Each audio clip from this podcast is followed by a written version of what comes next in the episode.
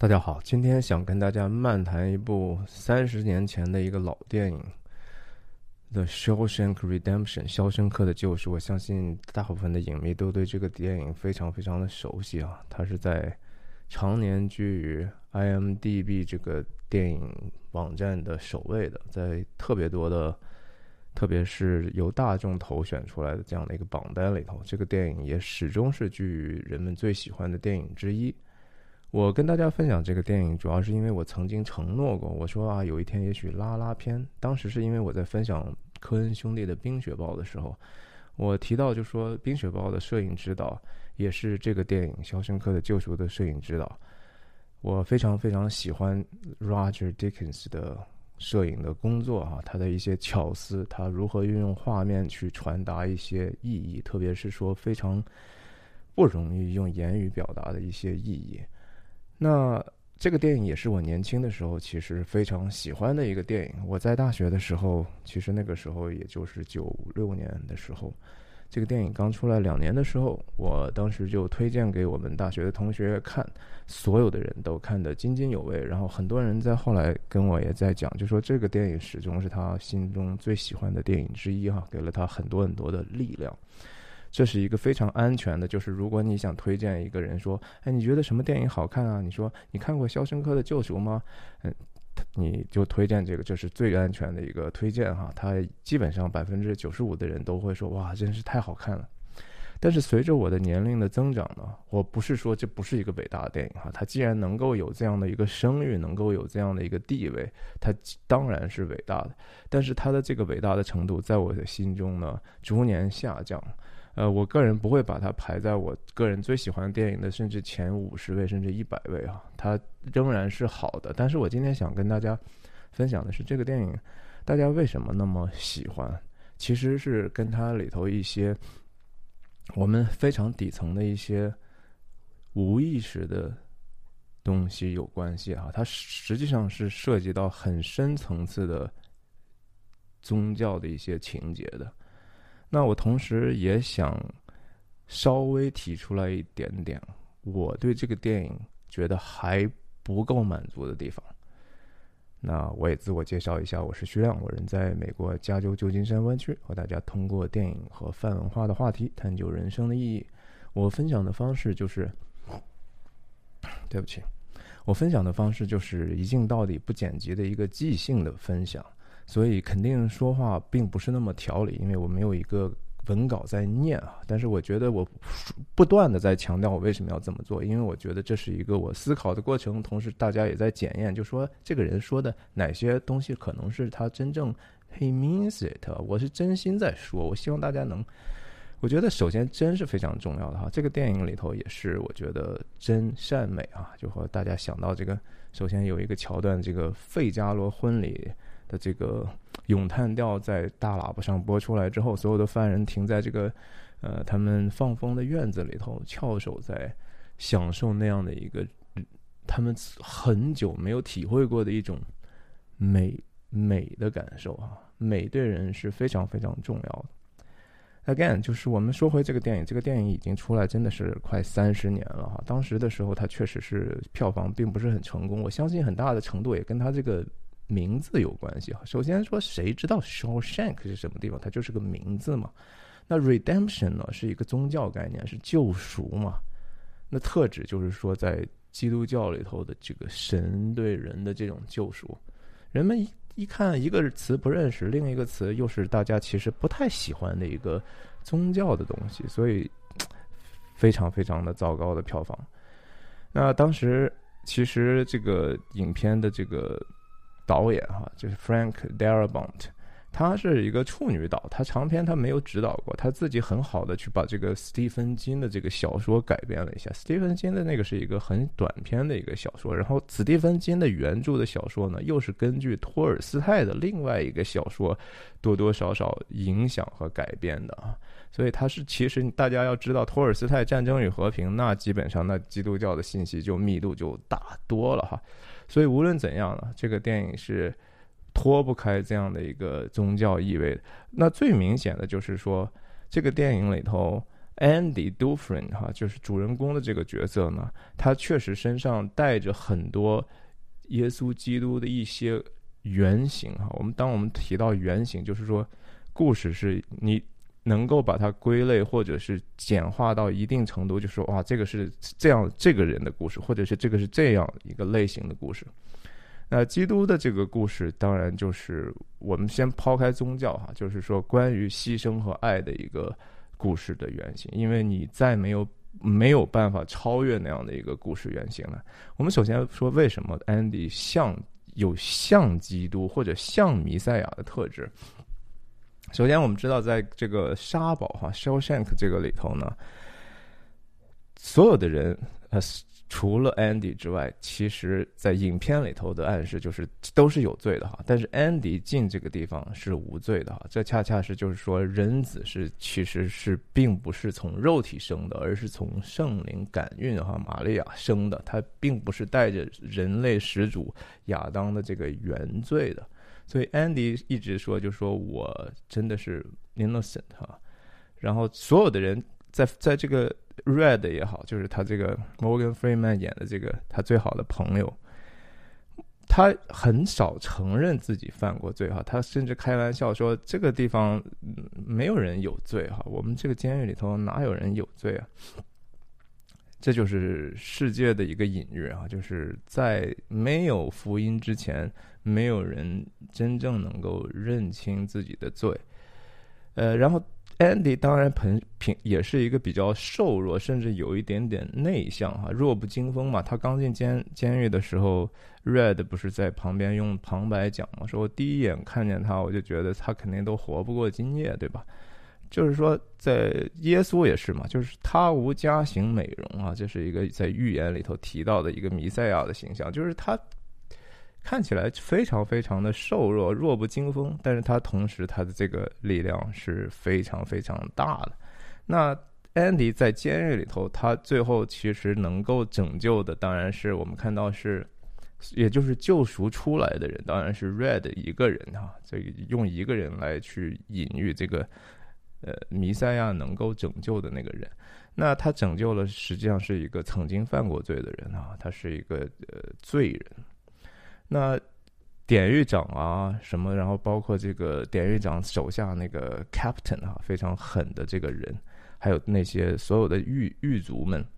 他们在这个监狱的设置里头都是没有罪的，对吧？他们反而还是一个好像是公益的一个执行者呢。但是实际上，大家也看到这个电影要表达，就是这些人其实也是非常非常坏的，甚至可能比这些罪犯还要坏。那安迪并没有拯救他们中的任何一个，而且我们看到这些人的下场一个不如一个哈。这个典狱长，等一下我们还会谈到典狱长可能对应的这样的一个宗教的呃信息里头的角色和对应的一些关系哈。另外，大家还记得那一场非常有名的戏，就是说在电影里头有这么一个刷这个屋顶刷这个。隔热的这个材料的，好像是沥青吧，这样的一场戏，那他们就当然很希望去嘛，对吧？总是有这样的一个自由是非常可贵的。那当然，可同时也是一个劳苦的事情，在大太阳之下干这样的非常苦力的活儿。那 Andy 当时就是做了一个惊人之举，对吧？他听到这个狱狱卒的这个长官。谈到自己的一些 financial 的财财务上的一些问题的时候，他非常奇怪的魄力哈，违反规定去主动走过去说话，甚至差点把自己杀了。但是他最后，呃，说服或者说让这些狱卒们觉得哇，这个人很有价值，他能帮我们解决麻烦。那他唯一要的这个条件呢，是说让我们的这个童工们啊，让这些。劳工的犯人有啤酒喝啊，凉冰镇啤酒喝。那他们不喝啤酒的话，那肯定只能喝水嘛。那这个就是其实对应的是在福音书里头，耶稣第一次行神迹啊，就是说化化水为酒。当时的这个 setting 是说，在一个婚宴上，然后酒没有了，那你说这是个多扫兴的事情，对不对？那耶稣第一次说啊，你们把这个水灌满，然后他就把这个变成酒，让人们的喜乐得以延续啊。这那一个场景，Roger Dickens 的这个摄影是一个用了一个长镜头啊，整个的这个人物的这个调度的那个层次感非常非常像油画，也就是我背后的这个这一张图的这张。然后安迪的这个呃不是 Red 的这个整个的叙述哈，就是讲我们作为这个日光之下喝着凉啤酒感再次感觉到自由的这种可贵。但是安迪一个人在这个坐在稍微远一点的地方，脸上透着神秘的微笑。很很显然就是说安迪和这些其他的人是不一样的哈，甚至说他真的就是他们的一个师傅，是一个教师。在后面他不断的在。有限的范围内去争取监狱里头各种各样让他们学习认字啊，甚至考学的这样的一个一些改良啊，这都是表现了一个完全和其他人不同的一种特点。那这些其他的这些干活的人呢，他们就确实是更像是一些门徒啊，他们也得到这样的好处。那最后当然最更明显的弥赛亚的形象，就是或者是耶稣的形象，是说。最后居然安迪能够越狱成功哈，他是有一个超越的力量的。然后他他通过这样的，而且他是有计划，他是有这样的一个不断说拯救自，不是说拯救自己，是说让自己受过苦之后有一点点像重生、被复活的感觉哈。他首先走的那个下水管道也好，还有他自己挖这个窄洞也好，呃，对应我觉得可以。解读为就是在耶稣背自己的石架上，然后走这个各个他的这个窄路哈，那是一条非常非常窄的路，然后非常的辛苦。他一边被鞭打，一边往这个自己被处决、行刑、钉上十字架的这样的一个路上，那肯定那个下水道的这样的一个肮脏、这样的一个臭气熏天，这不是一般人可以忍受的哈。然后他这个，呃。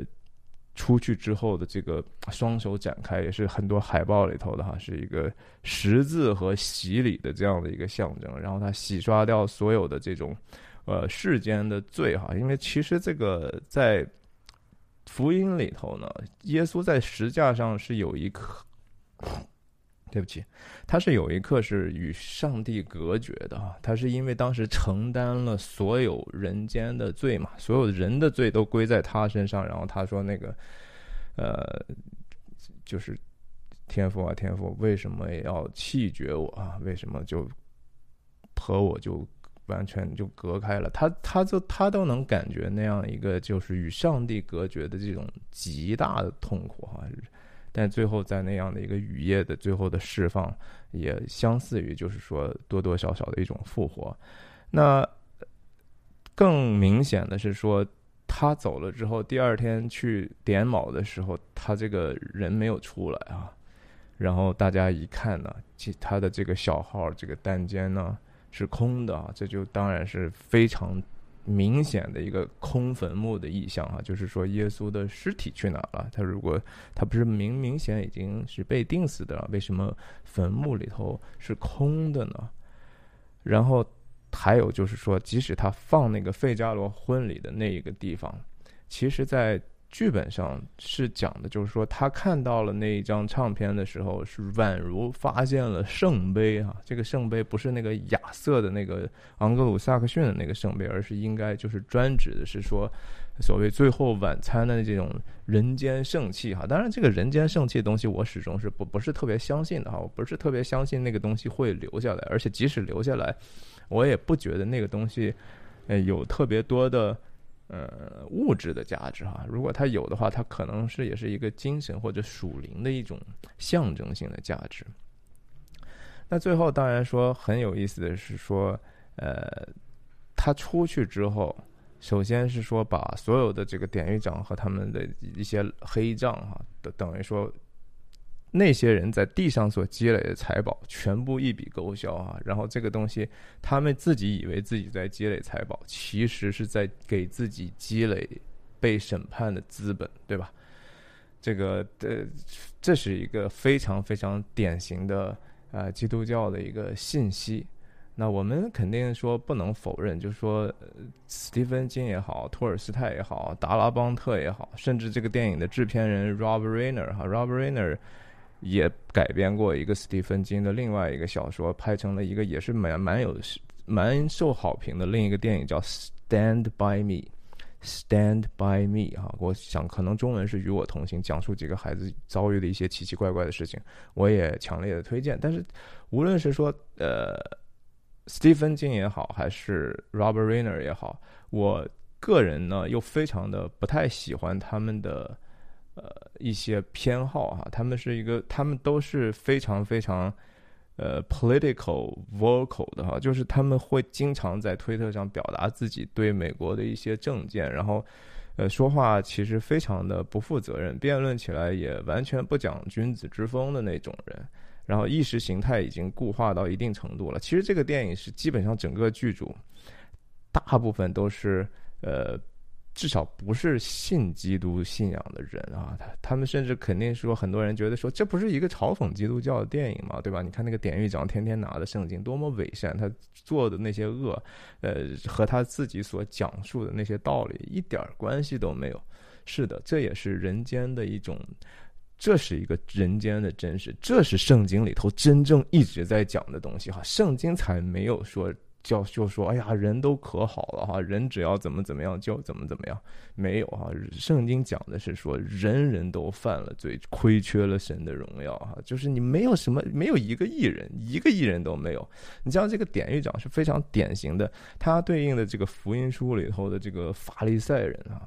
可能当然有很多人觉得说，哎，这个典狱长比法利赛人还要坏，但是他的那个呃属灵的本质其实又是一样的哈，就是。把这个律法挂在嘴边，对吧？然后其实他是想用这样的一些教条呢，获取自己的这样的一个地位哈。无论是说呃占据一个道德制高点也好，还是说实际上对这个当时的以色列人民的这种精神控制和这种实际上的一种特权阶层的这种自我维护也好，呃，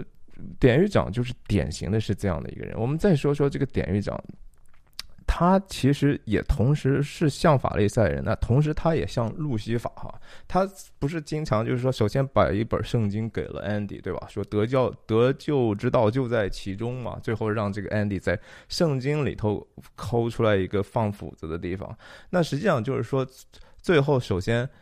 典狱长自己称自己是一个光明之子，哈，说跟我就是呃，我我叫什么？我是世界的光，跟着我的人就不在黑暗里走，哈。这也是昆汀塔伦蒂诺当时拍低俗小说的时候，让那个 Samuel Jackson 那个黑人说的一句话，哈对，I am the Lord，什么 furious anger，那那个基本上都是一样，他是用一个戏谑的方法，呃。也不是戏谑，甚至他甚至带着几分认真的哈，他觉得说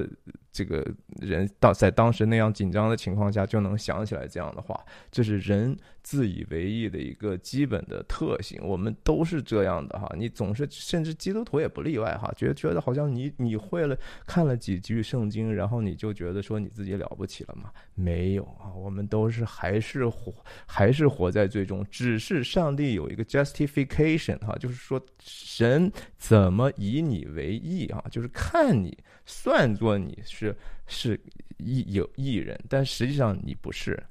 那路西法其实就是说，在不是在圣经里头，而是在一些其他的这种文学里头也好，神学的其他的一些典章也好，讲到就是他就是那个 barrier of light 啊，他也是那个承担承接光明的一个天使，但是他同时也是那个堕落的那个天使啊。然后就是，这就是那个典狱长，本来他有这样的一个行公义的权柄，结果他却反过来，他不但不行公义，然后自己变成了一个恶法的化身，甚至他把自己看成就说我就是律法，律法本来是说上帝赐给人的哈，就是说我你们不知道什么是义，我就暂时用这样的一个方法先教会你们，手把手的，不要做这么做，不要做这个，不要做那个，要做这个做那个。啊，但是呢，就是说典狱长这个形象，我是觉得还是有一点点过于刻板印象。我们再说说这个老布哈，另外一个角色，Brooks，就是这个小小的老头养了一只乌鸦，对吧？最后把它放飞，放飞之后自己又觉得呀好寂寞，然后最后被假释了，最后终于减刑得释放之后呢，到了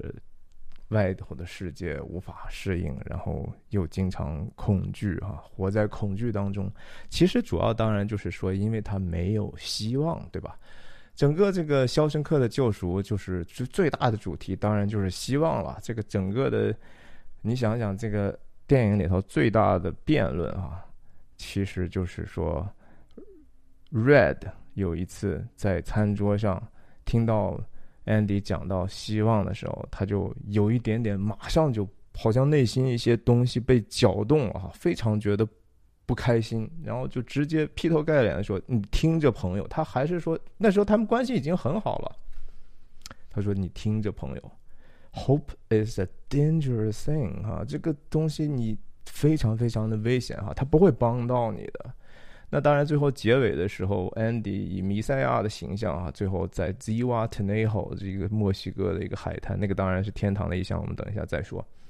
然后跟他讲说，Red，你要记住哈，Hope is the is a good thing, maybe the best thing in the world，就是世界上最好的就是，啊，这个希望了哈，信望爱嘛，这个就是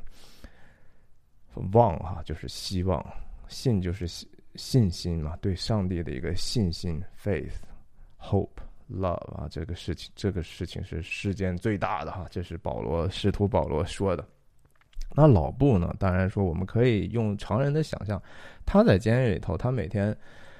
他虽然没有自由，但是他也不需要太为自己其他的选择去担忧，对不对？你就是只是没有自由，但是你也不用为其他事情操心，你就服从也也就好了。这样呢，其实反而没有压力。我们人很多时候。也是这样的哈，为什么很多人对那个就是说 Red 的分析啊，人都被体制化了，怎么怎么样，institutionalized，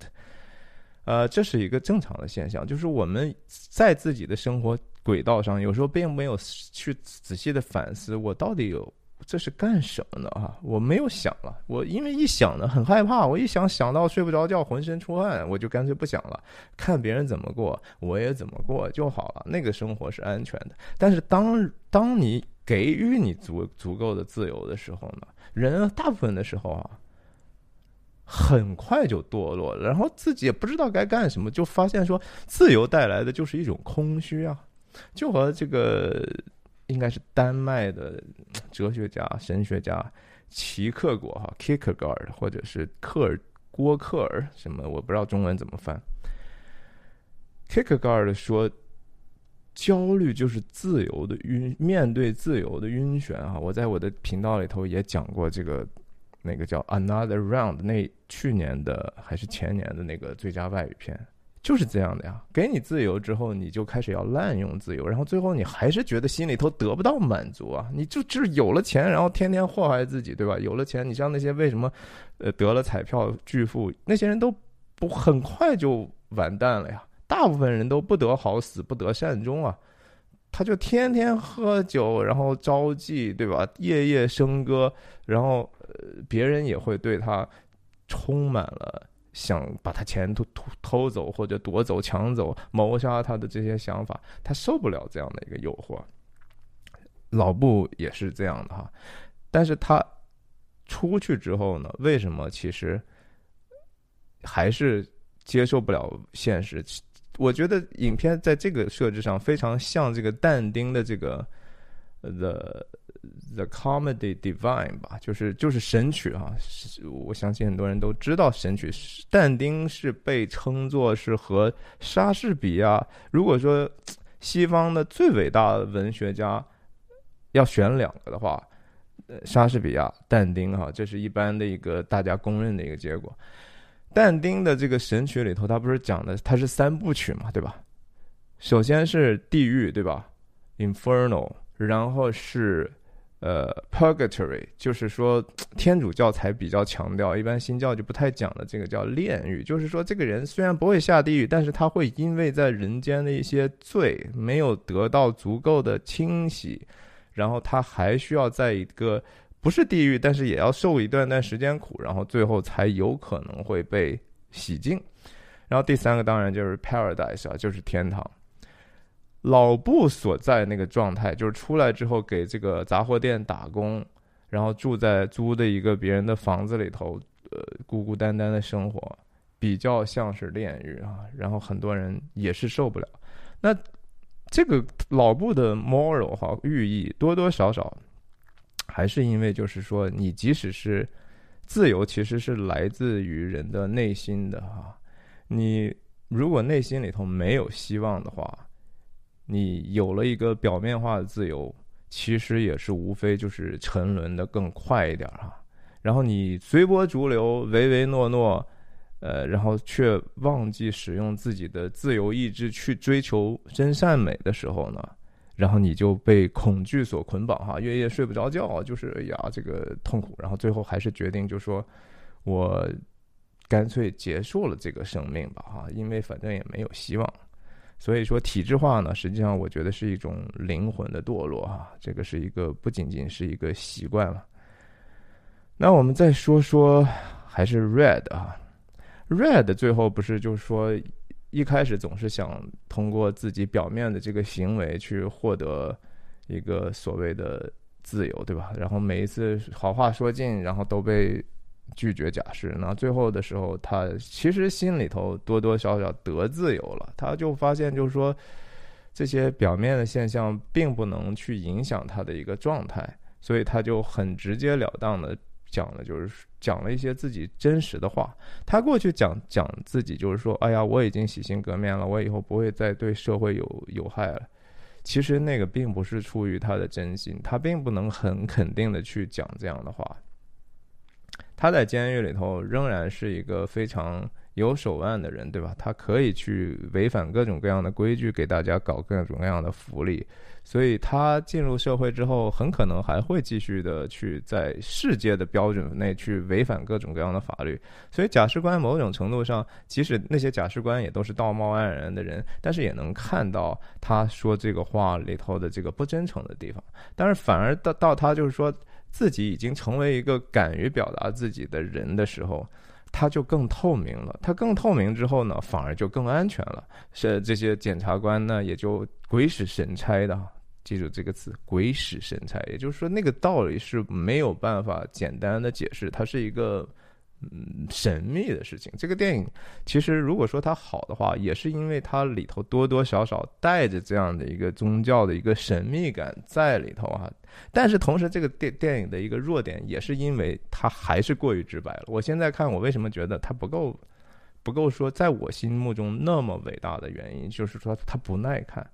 我是记得我前一段时间几个月前，我当时想想去做这个事情的时候，我说我也像拉篇《冰雪暴》一样，《冰雪暴》我能拉二十五集，那《肖申克的救赎》虽然说没有那么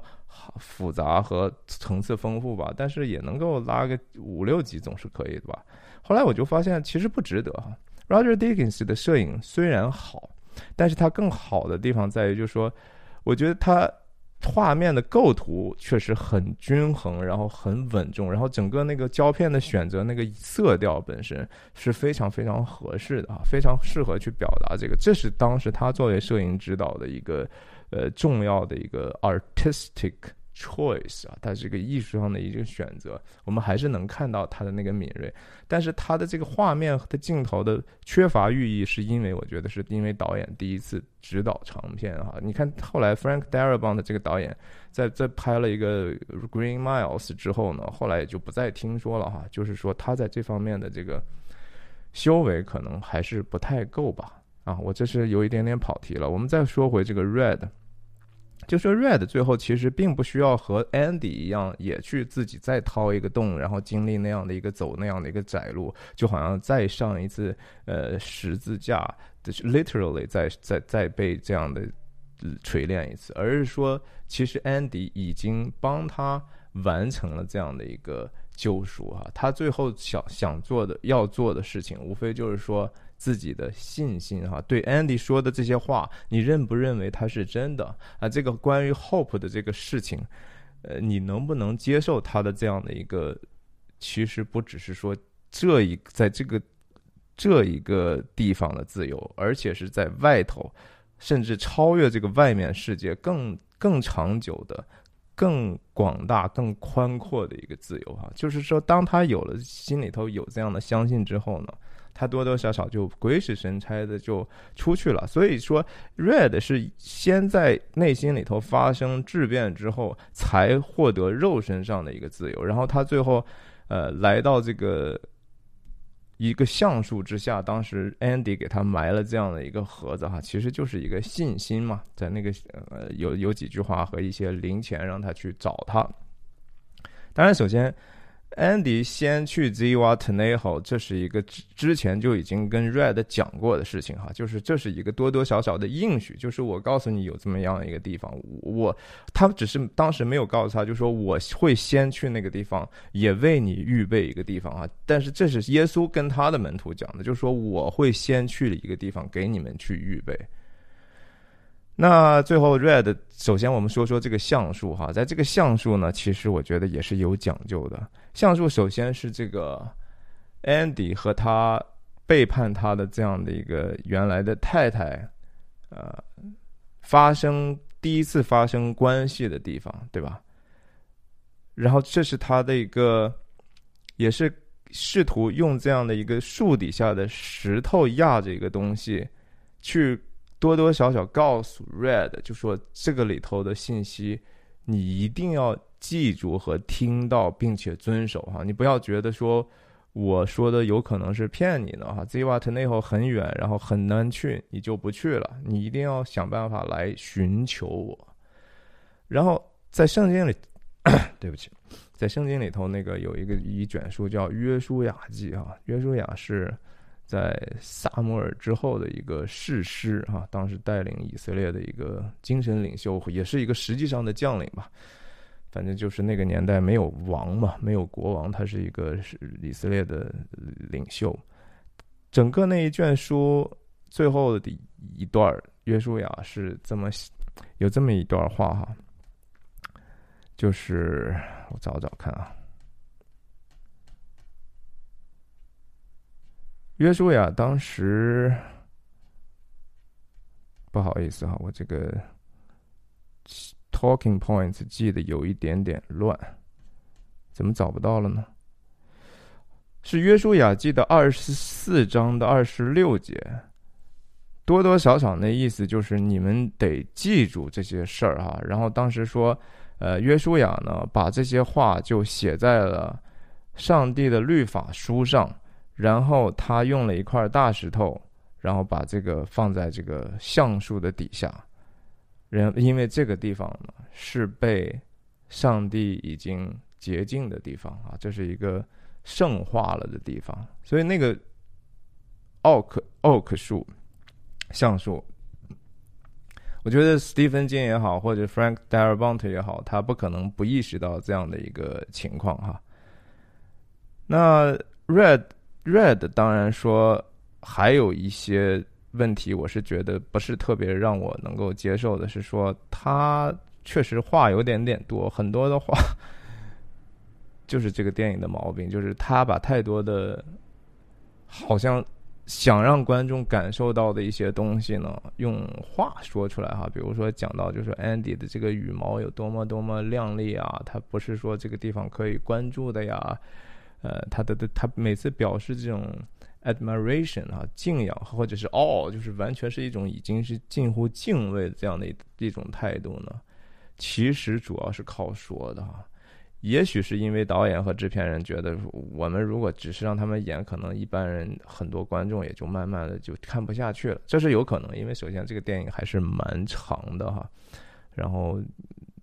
用这样的一个 Morgan Freeman 的非常有磁性的一个嗓音。啊，它确实能够帮助观众更好的吸收那样的一种后面的寓意，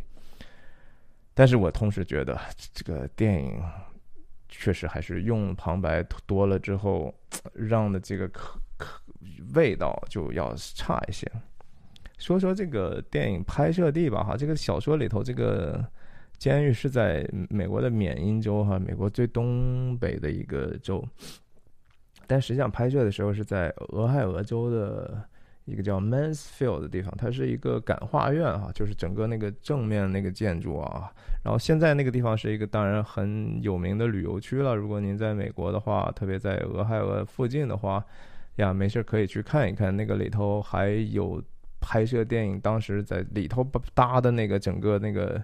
小号哈，一间一间牢房的那几层楼，那都是是当时。电影团队搭建出来的，然后包括那个典狱长的那些房间啊什么的，现在那个地方已经是一个这样的地方了。呃，我再说说关于说说什么呢？感觉说的也差不多了。对，还有可能有个那个小年轻，对吧？就是说非常非常有活力，然后很桀骜不驯，然后。很招人待见啊，然后最后，但是被这个典狱长多多少少知道他可能会一直说真话，就把他给谋杀了吧，等于是。那这个事情当然也是对 Andy 打击非常非常非常的大哈。呃，这个小朋友我觉得特质上有一点点像《使徒行传》里头的斯提凡，就是说非常的真诚，也非常的敢说话，然后最后多多少少。是有一点点寻道的意思哈，他甚至说已经呃很相信这个 Andy 所讲的讲述的信息，就是你不管外界的如何的这个环境，你都可以在你所力所能及的范围内去寻找你的自由哈，然后永远不要放弃这个希望哈，也不要放弃对自己身边环境的这种改良，对周边人的这种啊爱和付出哈。那多多少少，这个典狱长和这个狱卒们的这些税收这个东西呢，又你看，在每一次报税的时候，有一次甚至他们要打棒球，对吧？排着满满的等着这个 Andy 和他的犯人团队给他们报税，其实非常像这个耶稣当时带着门徒去各地方，本来是说传道传福音，但是说其实人们需要的是一些更实际的，就是给我看看病啊，赶赶鬼啊。那耶稣其实主要的目的不是为为了干这个，但是他也没办法，那就还是偶然会做一些这样的事情。嗯，史蒂芬金写这个原来的这个小说，其实是和他其他的作品非常不一样的哈。他是以写这个恐怖小说、悬疑的、惊悚的为主要卖座的东西，但是他。他偶尔写这些东西呢，还真的都改编出来的电影比他那些恐怖的那些成功的多哈。当然，我我们说了半天，就说好像安迪还是像基督的这种特质，但是确实他这个电影，我说说我不喜欢的地方，就是说还是多多少少是一个好像是可以自我救赎的哈。就是安迪首先作为主人公的话，我们。去掉他这个弥赛亚的这种隐喻的话，他作为普通的一个角色来讲，就是说，只要你够够有毅力，然后够怎么说，够聪明啊，然后你可以为自己的一个长特别长的计划去不断的努力的话，你终究会成功的。呃，其实我觉得这个道理有一点点鸡汤了。这个电影，我我相信有特别多的人用非常鸡汤的方式讲过，但是其实我恰恰觉得那些点恰其实恰恰是这个电影的弱点，就是说还是道理，就是说我们人没有办法自己救赎自己啊。这个 redemption 是从一个比我们要超然的一个力量而来的，你怎么可能你能自己提着自己头发，呃，把自己从地球上拔拔起来一尺吗？不行的哈，是有一种更大的你无法控制的一种存在或者力量来去给予的。那其实这个包括你是不是有罪的这个问题呢？也就是说，所谓的赦罪的赦免罪过的这个权柄，也不来自于人间啊。这个这个倒是这个电影还是说的蛮对的。那这个电影刚出来的时候，其实当时。多多少少是面临的一个美国在有一点点像怎么说严打啊，就是更更用更大的尺度去惩戒当时的一些社会的乱象。当时其实还是 Bill Clinton 哈，当时甚至说美国现在的总统 Joe Biden，当时他是在参议院里头，他也是强烈支持要加大这个司法惩罚的这种力度。那所以。好莱坞呢，一向当然就是说，这些人比较理想主义，他们总是觉得啊，这些人也是人嘛，所以这个电影里头把犯人拍的是非常非常的像我们普通的人，对吧？他就是 humanize，每一个人都是看起来和普通人呃差不多，甚至比普通人还善良，对吧？最大的反差当然就是那些典狱长啊和狱卒们，感觉比起来，他们就是犯人成了天使了，然后这个。那个司法体系里头的这些垃圾们反而成了恶魔了，这个多多少少是好莱坞的倾向。然后他们当时就是不太喜欢这样的严刑峻法，到今天也是哈，就是在前些年的这个地方 police 啊，就是地方的 police，嗯，这个废警运动，就是不要给警察、警方太多的资金啊，因为他们好像行恶太多啊，造成了很多的不公平。呃，这也是我觉得左派的一个盲点啊，就是说行义过度，总是觉得说哇，我们就不要太讲公义，而是更强调的是慈爱哈。这个本来是一个上帝同时有的属性，就是公义和慈爱。你不可能说让让上帝是没有办法去。爱罪人，他可以说去原谅罪人，但是说他没有办法去说接纳你还在最终的一个状态嘛，对吧？那司法这个事情也是，你不能说啊好坏都不讲了，就是说我们就只要怜悯就够了，对吧？那也是造成了很多美国现在的这样的一种乱象吧，我觉得。所以总的来讲，就是说我个人觉得。真正那些犯罪并且被定罪的监狱里头的服刑犯，他们在影视作品里头经常被描绘的，好像哎呀，你看那个一个一个都很强悍哈，一个都是狠角色，那个杀起人来眼睛都不眨，看起来也很 man，甚至有时候看起来有点点性感了哈。但实际上的监狱里头，我相信啊，这是我的个人的猜测，这些人多多少少其实是比较。Weak 啊，比较虚弱的一些。如果说我们只说男性的话，他们并不是那种真正很强大。他也许体格很强大，但是他的心理，他的这个 spiritually 哈，就是。属灵方面是非常非常软弱的，甚至可能很多人很多人，我相信是有严重的一个心理问题的。这个心理问题当然不完全归咎于他，有可能是因为整个他的家庭，特别是他的父母啊，对他的这个养育的这种呃一些不周到，或者甚至是完全错误，甚至带有虐待的这样的一个结果啊。这是一个，但是他们真正当中是是那种品格非常，in。就是有这样的 integrity 哈，有有这样品格的高尚的人，然后因为激情犯罪而进监狱的，在监狱系统里头其实是非常非常少的哈。这个不是一个，呃，我相信更多的人，当他在自己的生活中磨练，并且让自己变得比较强大，内心比较强大的时候，他会以一个合适的方法去应对自己。所遭受到的各种各样的不公，各种各样的危险啊，呃，如果他去自卫的话，他也会在那样的一个时刻运用他常年积累起来的这样的一个 prudential 哈，就是审时度势的这样的一种能力去妥善的应对的。所以这个电影多多少少还在。讲了一个地上的这样的一个善有善报的这样的一个事情啊，这是人们的一个希望，这是人们觉得说，哎呀，我们终于有一天能够脱离这样我们工作的劳苦啊，脱离我们老板的辖制，脱离这个社会各种各样乱七八糟的人，然后我们找一块小海岛啊，度平平静静的呃美美的度过余生吧哈，那个生活其实是一个假象。这个电影里头，相信我们必须得把它那个 Ziwatanejo 那个地方当成是一个天堂，那个这个电影才 make sense 啊，才能够立得住。因为你但度过假就知道，你去马尔代夫也好，你去地中海也好，你在东西美国东西海岸佛罗里达哪儿也好，